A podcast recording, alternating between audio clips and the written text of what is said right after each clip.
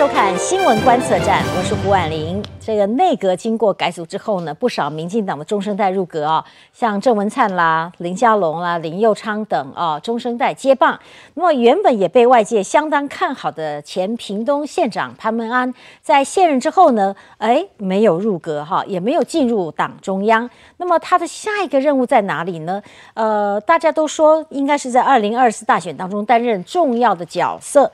不过目前看起来，这些对他来讲可能不是当前最重要的事情，因为他的最近呢刚出了一本新书哦，当起了作家，他有新身份，而且这新书呢听说是在畅销排行榜上还是第一名哦。那么这里面有提到哪些我们可能过去没有注意到的趣事呢？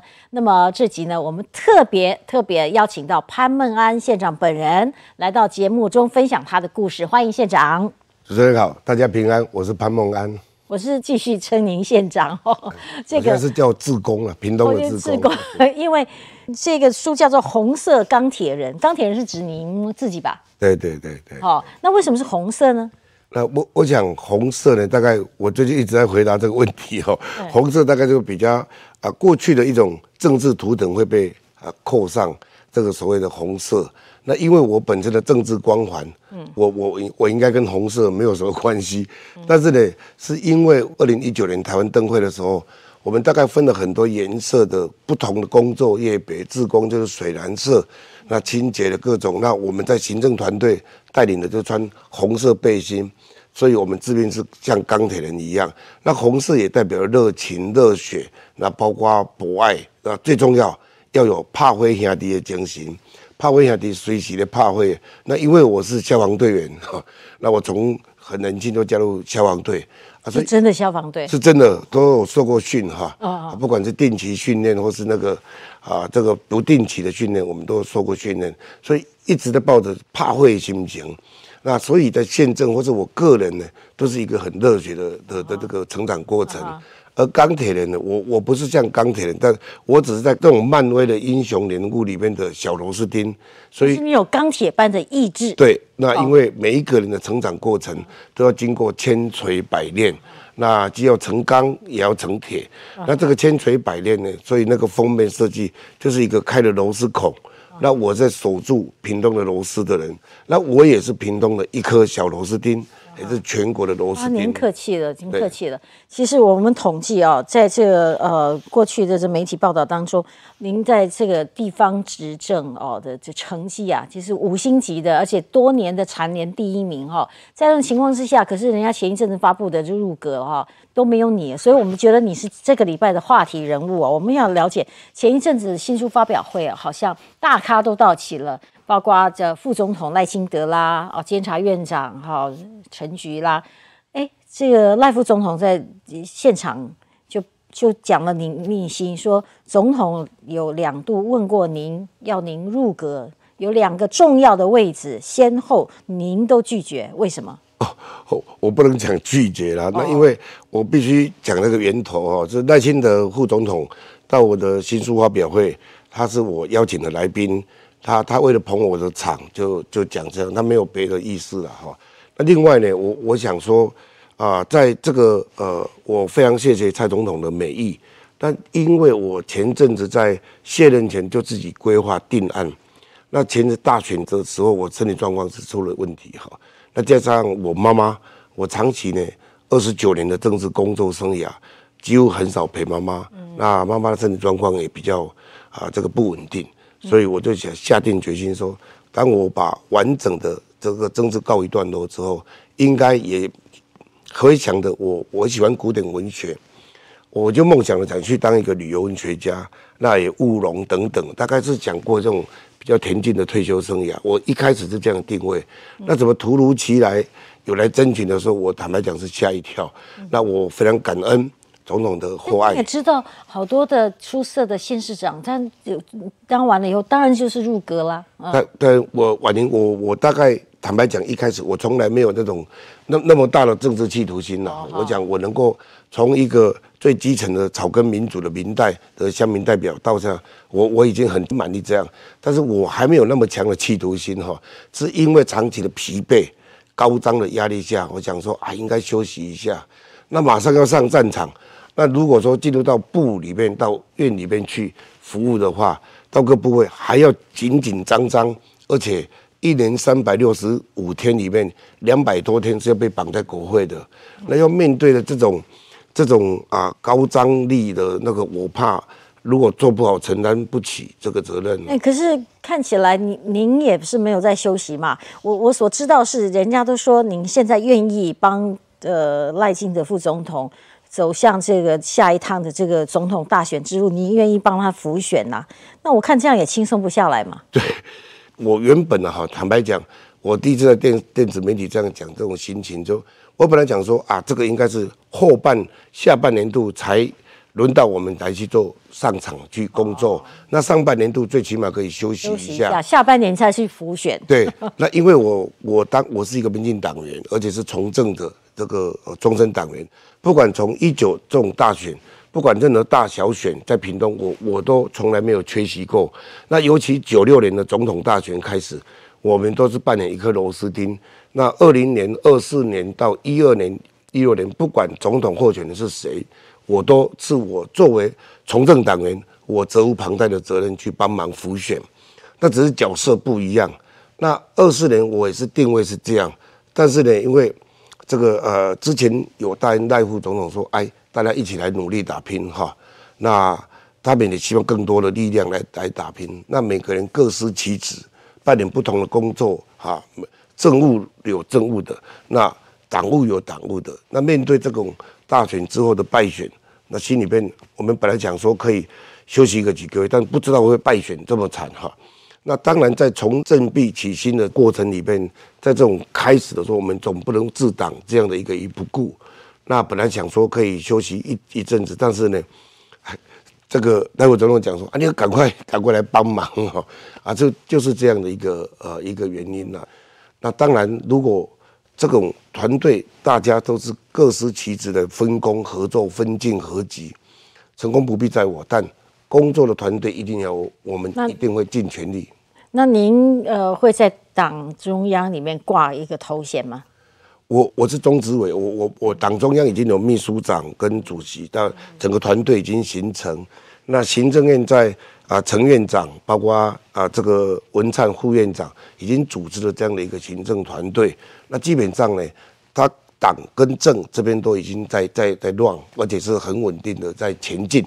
那我在当帮忙跑腿了哈，帮忙跑腿。可听说您跟着赖清德副总统私交很好，情同手足啊。这这个我这是他讲了，我不敢这样讲，好像是攀攀。举个例子嘛，举个例子，你们有没有默契或者什么样的感情多好？呃，坦白讲，我跟他呢像一个师兄弟，也像兄弟一样哈。那尤其我进入国会的时候，以前他比我早进入国会，那我还在当县议员的时候。他就是一个很亮眼的这个这个呃国会的议员，嗯，那我有幸在二零零五年二月要进入国会的时候，他对我很照顾，就说大概都是一种，呃，或许是我们的出生背景，哦，他是矿工之子，我是鱼贩，那大概有有很多的语言是共同的，但是他比较严谨，而且他是很很正派。啊，我比较散漫一点，啊，但是呢，他对我非常的照顾，很多在国会里面的问政的技巧，怎么样去运用，这些呢都给我很多的帮忙。那在国会共处了大概啊不到呃，从零九年他就回去当台南市长，那我一四年回去当屏东县长，那这种当中呢，我们又在南高平啊，这个不管是国会共共事的经验，还是在共同治理城市的经验。他当台南市长，那呃陈菊当高雄市长，我当屏东县长，他们两位都是直辖市，而且都是超级的政治明星。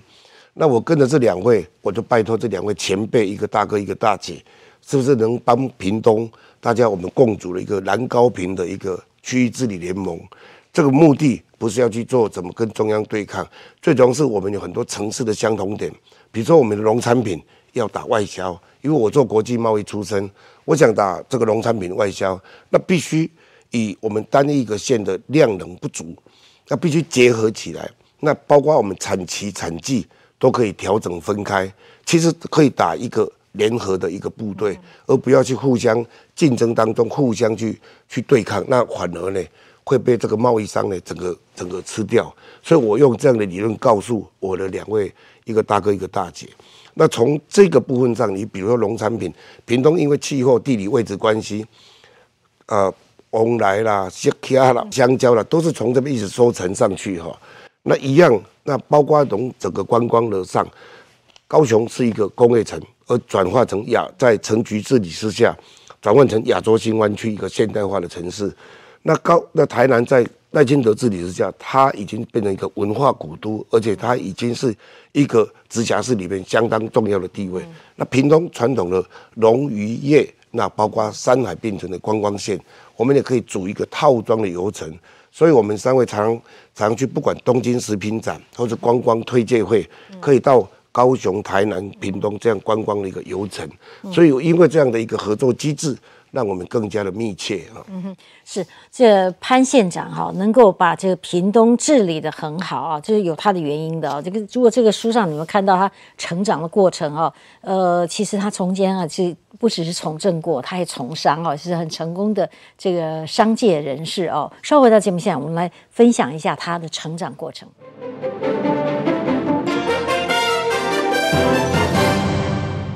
各位好，欢迎继续收看新闻观测站。我们这个礼拜呢，呃，邀请到是刚刚卸任的屏东县长潘孟安潘县长来到节目当中分享他的。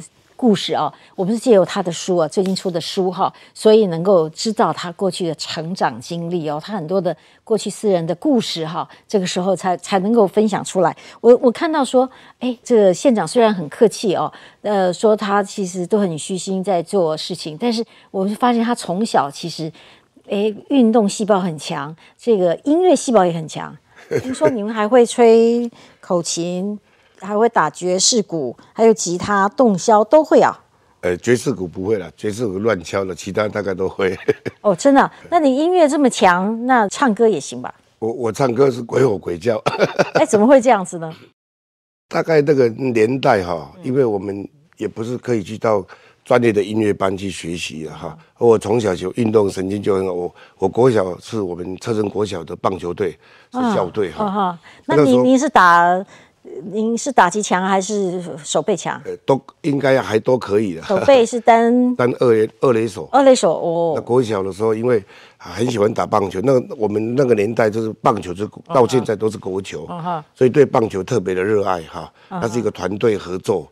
那在国中阶段、高中阶段就开始就是就学了一些乐器，那自己买口琴。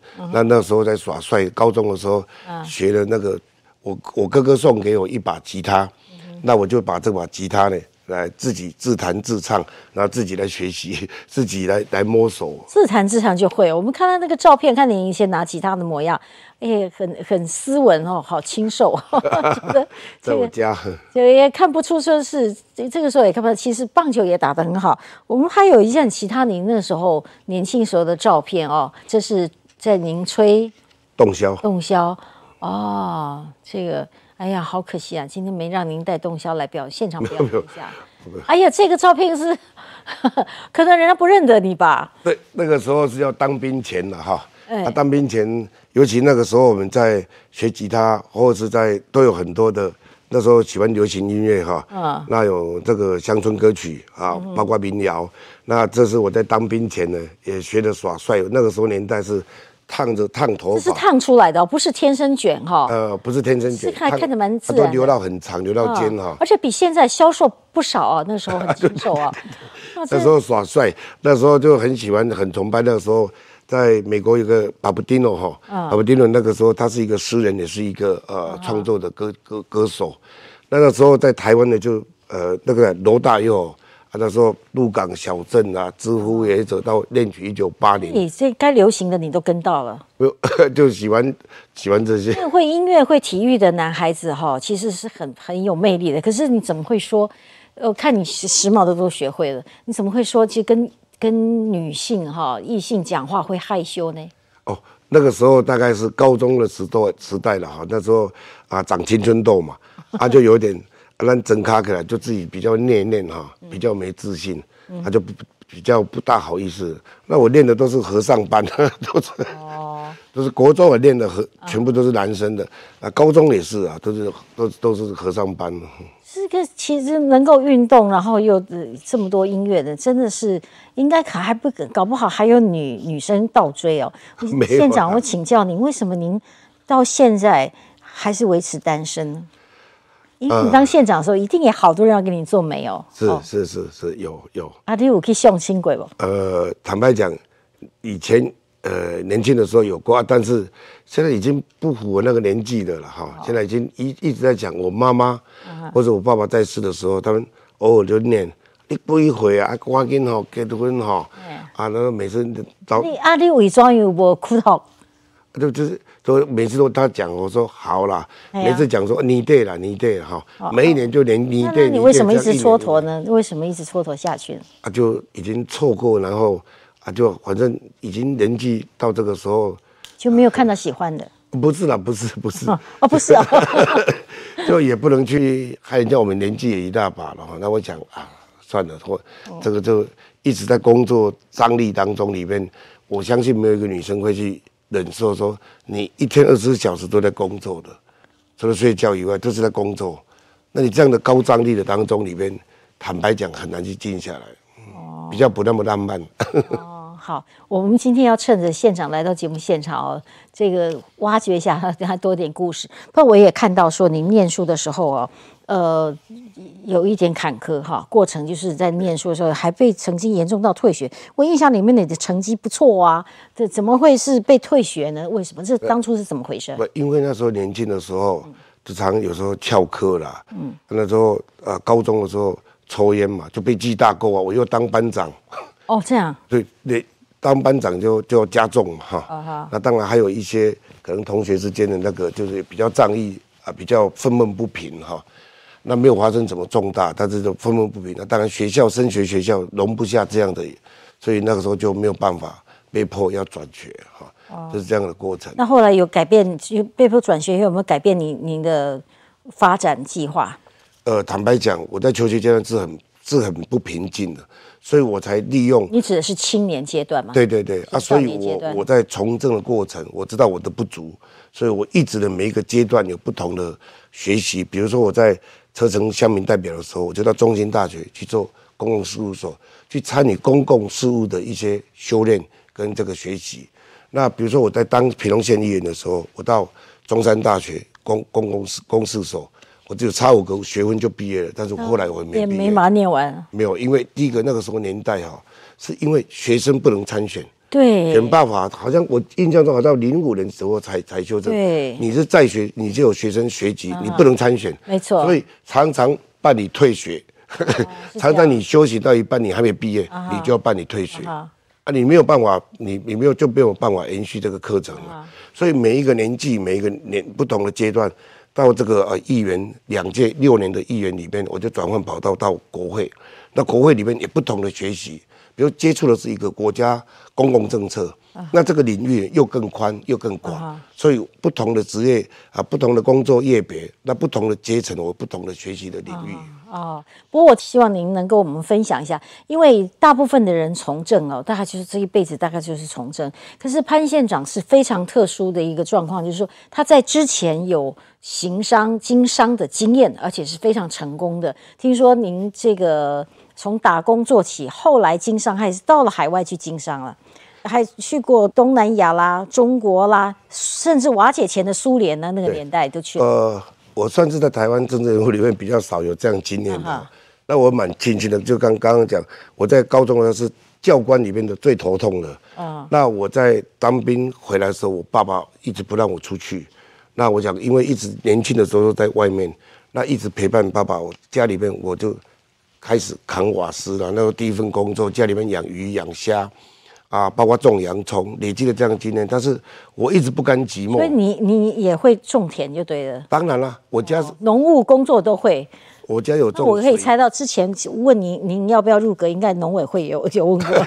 我不知道，但是 那个因为农业啊是屏东一个啊重要，那也是我成长的那个。我家恒春半岛就是落山风，就是洋葱，那包括种水稻，那后来养鱼养虾这个都有。那包括我我爸爸是鱼贩，他卖鱼。啊，这个这个过程都要参与，那我一边扛瓦斯一边去，后来也不甘寂寞，刚好我家渔翁隔壁呢有一个是一个饲料行的老板哈，因为他们他们已经先租了我们家邻居的呃的的那种田，那土地闲化了，然后呢他又要到国外到中国大陆那边跟香港合资的一个饲料厂，想要开辟那边的市场，那我也这样因缘际会，我不甘寂寞，我自己在一九八八年我就跑去东南亚。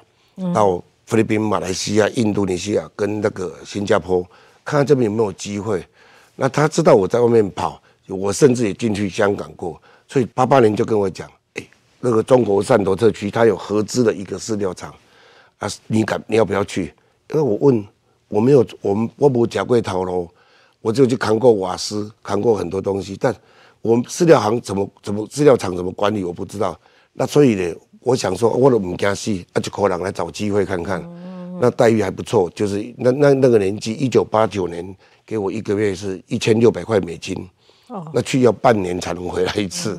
那我过去的东南亚是经营那个水产的药品，好，有些他像黑鸭乙酰了哈，啊，看到你他这个这个有鱼病有什么问题，要用什么药来让它治理啊？比如他他的很多的一些水质的改善等等哈，那这些呢都需要很多的管理。那因为在那里呢，就因缘际会，莫名其妙就当了总经理，二十五岁。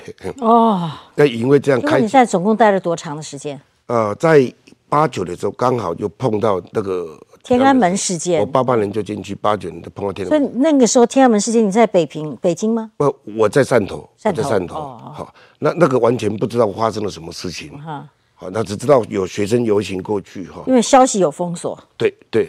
我们我们完全不知道什么事情，那只知道旁边的工厂，我们工特区里面港商啦、日商啦，都一直很紧张，包括有些个个体户跟我们讲，我们才知道，哎呦，出了问题，他不知道是什么问题，那，一直到六月二十几号的样子，我打电话打了国际电话回家，我妈妈跟我讲，别哪里关灯啊，下午多待久啊，我不知道是什么事，那后来了解的时候，赶快把一些我们台干。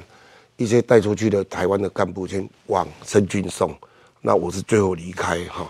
那因为那个班机很少，几乎一个礼拜才一个班机，只能往陆路往陆路走。那一直到九零年的时候，那时候就在东北这边跑，到到这个俄罗斯。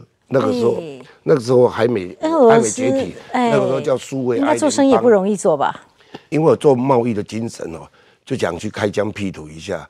啊，那时候他整个这个呃物资比较缺乏，那时候边际贸易很很那个。我那时候我们从我是第一个从牡丹江绥芬河拿台湾护照进去的，带了很多的 sample，看看有没有机会。那从到那边到冰天雪地的这个这个呃，从伯利啦，就海参崴上去，然后搭了火车，经过这个高加索山啊、高贝加尔湖，然后到西伯利亚，到赤塔，然后一路再到莫斯科。那时候还是 CCCP，还是苏维埃联邦，那一直到九零年啊，九一年在那边建立了，在租了一个 office 在莫斯科。嗯哼。那九一年的时候，好像是那时候又碰到他解体，刚好戈尔巴乔夫宣布解体，所以那一次在莫斯科的时候，才能坐火车到罗马尼亚、保加利亚，甚至到乌克兰的基辅，在这边跑来跑去。来看看有没有机会，甚至到北欧、芬兰队。那有赚到钱吗？呃，当要找机会，当然有赚到钱了。啊，这个过程呢，就开启了这样有这样一个一个过程。那是因为像这样的国家，到九三年，但是投资保障比较比较欠缺，风险比较高。当然，因为那个年代，呃，我您那个年代没有 B B Call，没有行动电话，没有 Google Map，什么通都没有。只能要打一通电话，还得找到有可以打国际电话的饭店，或是那个呃公共电话筒，那个都都很很难打。那个时候只能靠着就是一张地图，那你想去哪里啊？找机会，就这样一直在在摸索这个机会，一直到九三年才回来台湾。哦，我爸爸一直要我，那时候家里就有状况。就要我一定要回来，所以现场想到这里，已经说差不多，我们可以嗅到，其实要能够成功的在地方这个执政成功哈，原来他奠定了很丰厚的基础哦，比方包括一般的农业农事哦，他自己会做哦，然后还有经商做工的事情你能给做。在市农工商那种做料啊，好啊，从政也做，啊，这做行李爱做，代志你嘛做啊？做管理也做啊，要探钱也嘛怎样哈？所以这这原来这是个基础。我们稍微回到节目现场，我们来分享一下过去县长过去这个八年两任哈，呃，是怎么过来的。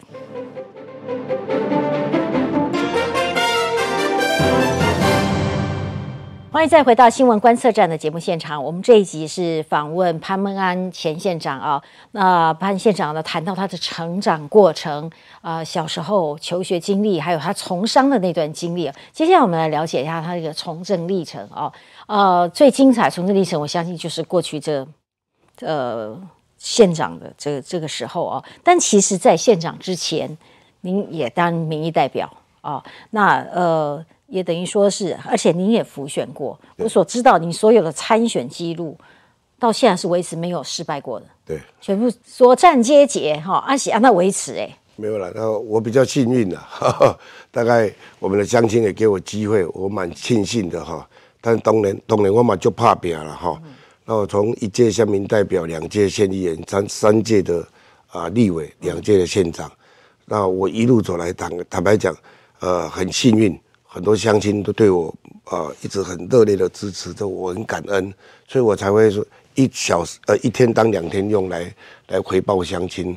那另外呢，这是我自己参选的，另外我辅选的参与辅选的部分呢，比如说我印象最深刻的是在啊苏家园当县长，我当议员，九七年他当县长，我九八年差两个月，因为那时候没一起选啊，那。零一年、两千年那一次阿扁当选，哈，啊总统。那零一年的时候，刚好是县长跟立委一起选，嗯，那我又当这个县党部主委，当县议员。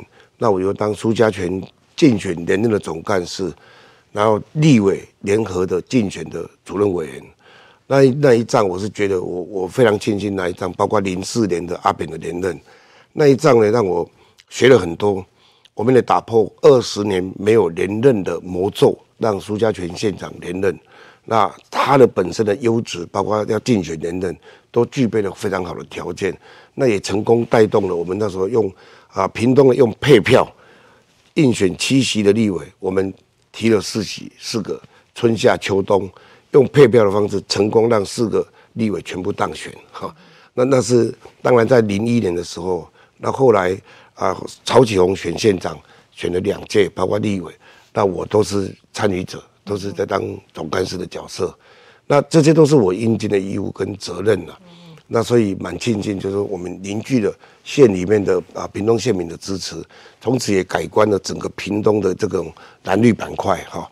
那从这个苏家全连任之后，然后去安全的交给了曹启宏，曹启宏之后，然后。交给我啊，我又交给了苏春米，这样一半一半。哦，县长他每年都会接受媒体的这个评选哈，还要打分数了，施政满意度啦哈。我看过去的连续四年，您就是高息高居这个第一名啊，排行榜上的第一名。那如果说不用一二三四名来分的话，呃，五星级，那更不要说您都是跻身在五星级的县长行列哈。那这有要不要什么秘诀啊？我我一直蛮蛮庆幸的哈，我没有什么秘诀，就是我我我很认真是真的，但是呢，我们县府团队，那最重要是我们县民，屏东县民肯定让啊，而且支持，最重要是屏东县民的支持，如果没有他们的支持，坦白讲没有这样的成绩啊哈，这不是一个人去造成，是一个团队。有有有没有什么您在任内觉得？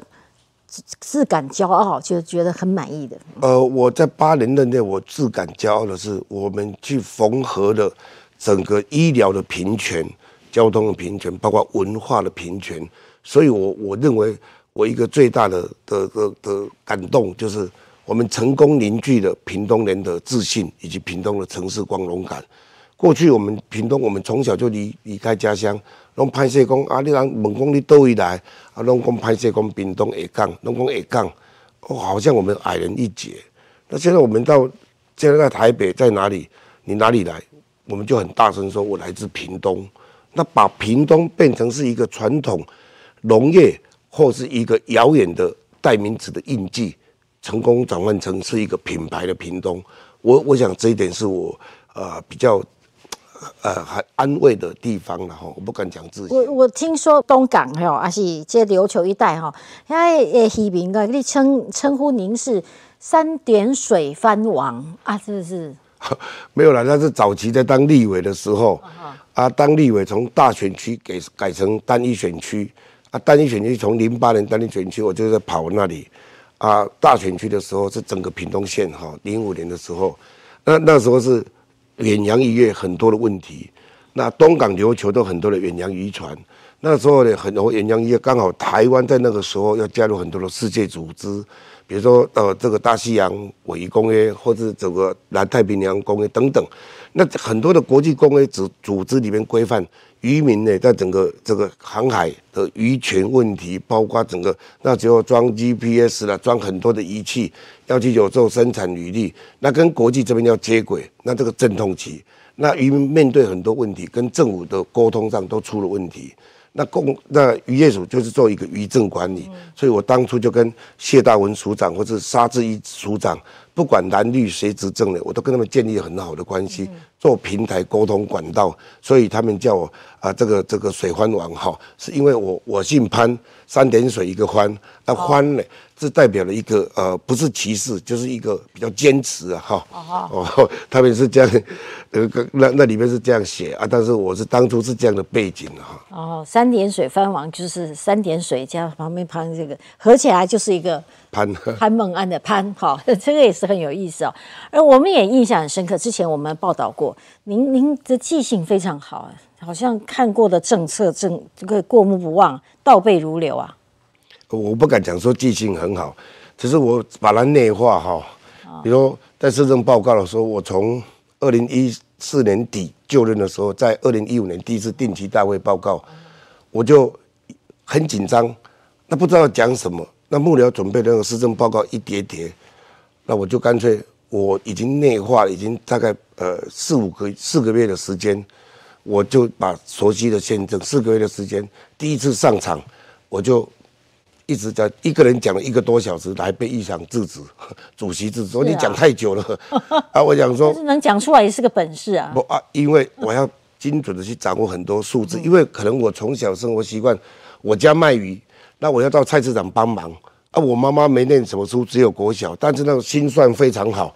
你一条鱼啊，呃，这个几斤几两，那可能啊一斤呃一两是一一块半，一放上秤，马上拿起来就跟你讲多少钱。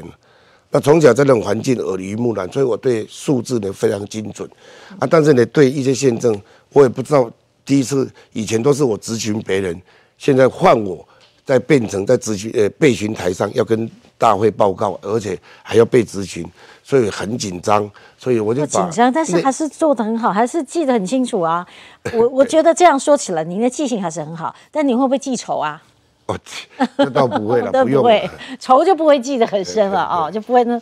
哎，这个有意思，我们再看一下这个潘县长有好多照片哦。我后来找到几张，我就觉得蛮耍怪的哦。就这个，哎，这个你看，你人穿的衣服跟后面这个一模一样，就人都融在这里面了哈。这是一个我们好像在行销一个啊，我们的一个客家花布，然后有一个观光的行销，那小编呢，小编呢，老是要整我，把我搞得这样。这个打扮的很时髦哦。嗯，那就要推销观光啊。哦，那那其实您后来也开过直播嘛，是吧？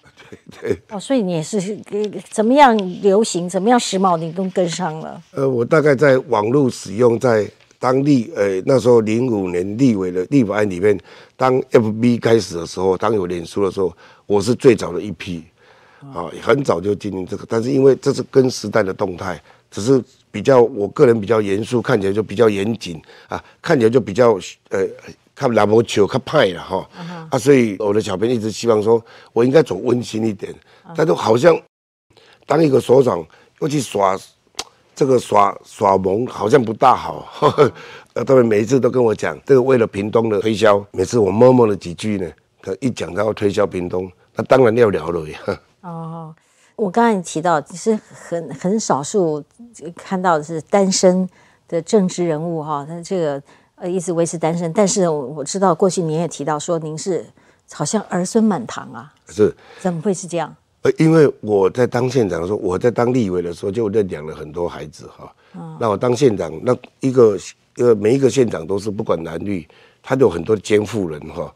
那当然有监护，但是很多的未满成年或是家庭问题的县长都是当然监护人。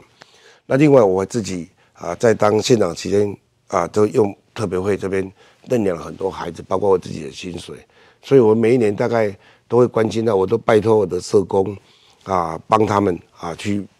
了解他们的状况，那这些都，我想我们的成长过程也更应该来回馈。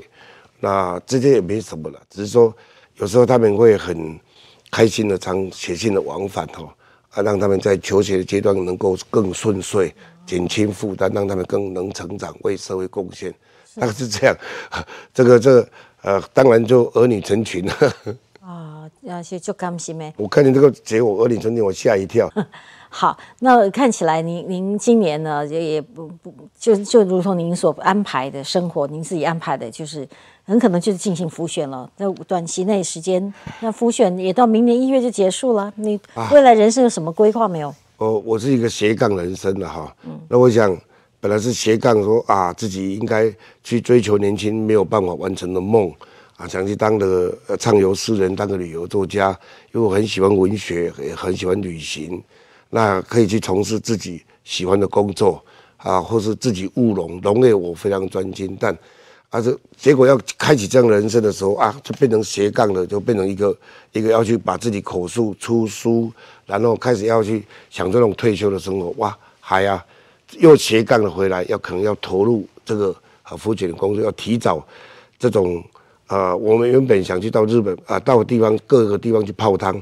结果这个行程真的泡汤了，泡汤。结果那可能这十个月要很辛苦的去打完这一仗，啊，已经这个已经赔赔完了哈。